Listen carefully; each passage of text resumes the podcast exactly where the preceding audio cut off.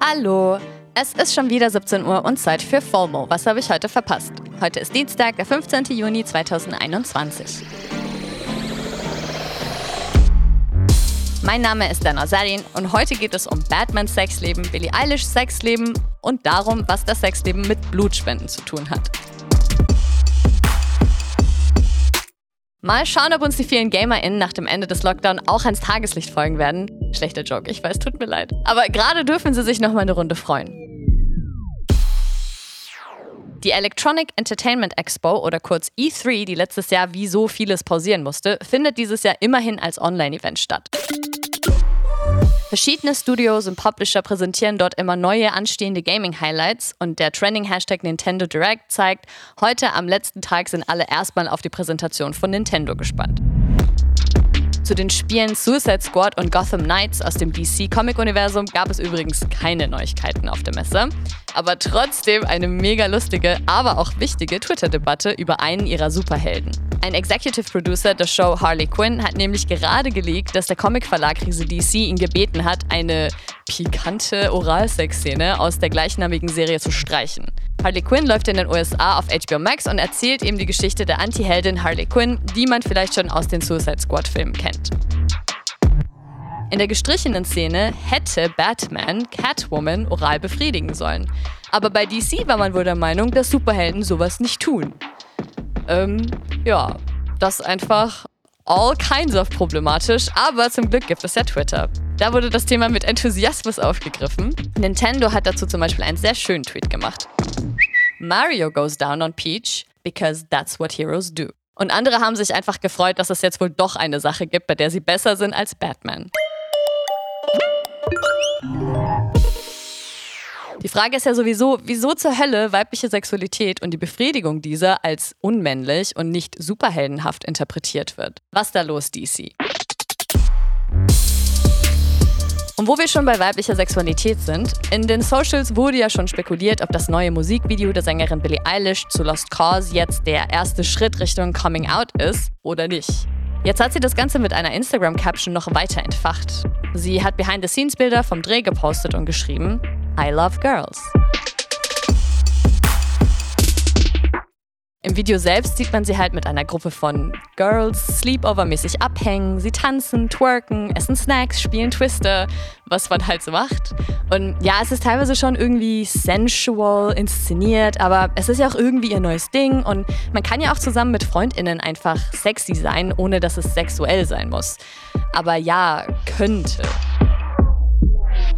Und genau das spiegelt sich jetzt eben in der Diskussion in den Socials. Die einen sagen, hey, sie hängt halt einfach mit ihren Freundinnen ab und wird krass sexualisiert, weil Frauenkörper und Intimität unter Frauen, auch wenn sie freundschaftlich ist, in unserer Gesellschaft krass sexualisiert werden. Und die anderen sagen, es wäre voll problematisch, diese Intimität zwischen ihr und den Frauen nicht ernst zu nehmen und als Spaß abzutun und es muss als queer gelesen werden. Kurz nachdem der Post online ging, wurde sie dann doch wieder mit ihrem vermutlich Boyfriend Matthew Taylor Force gesehen. Und jetzt werden Vorwürfe laut, die komplette Aktion sei einfach nur Queerbaiting. Also Queerbaiting ist, wenn man vor allem im Marketing queere Themen oder Queersein andeutet, um queere KonsumentInnen anzusprechen, aber da im Grunde nichts dahinter steckt. Billy selbst hat sich zu dem Ganzen übrigens noch gar nicht geäußert, dafür aber mittlerweile auch schon wieder die komplette Klatschpresse. Also ja. Es schauen natürlich alle verstärkt auf solche Themen, gerade es ist ja immer noch Pride Month.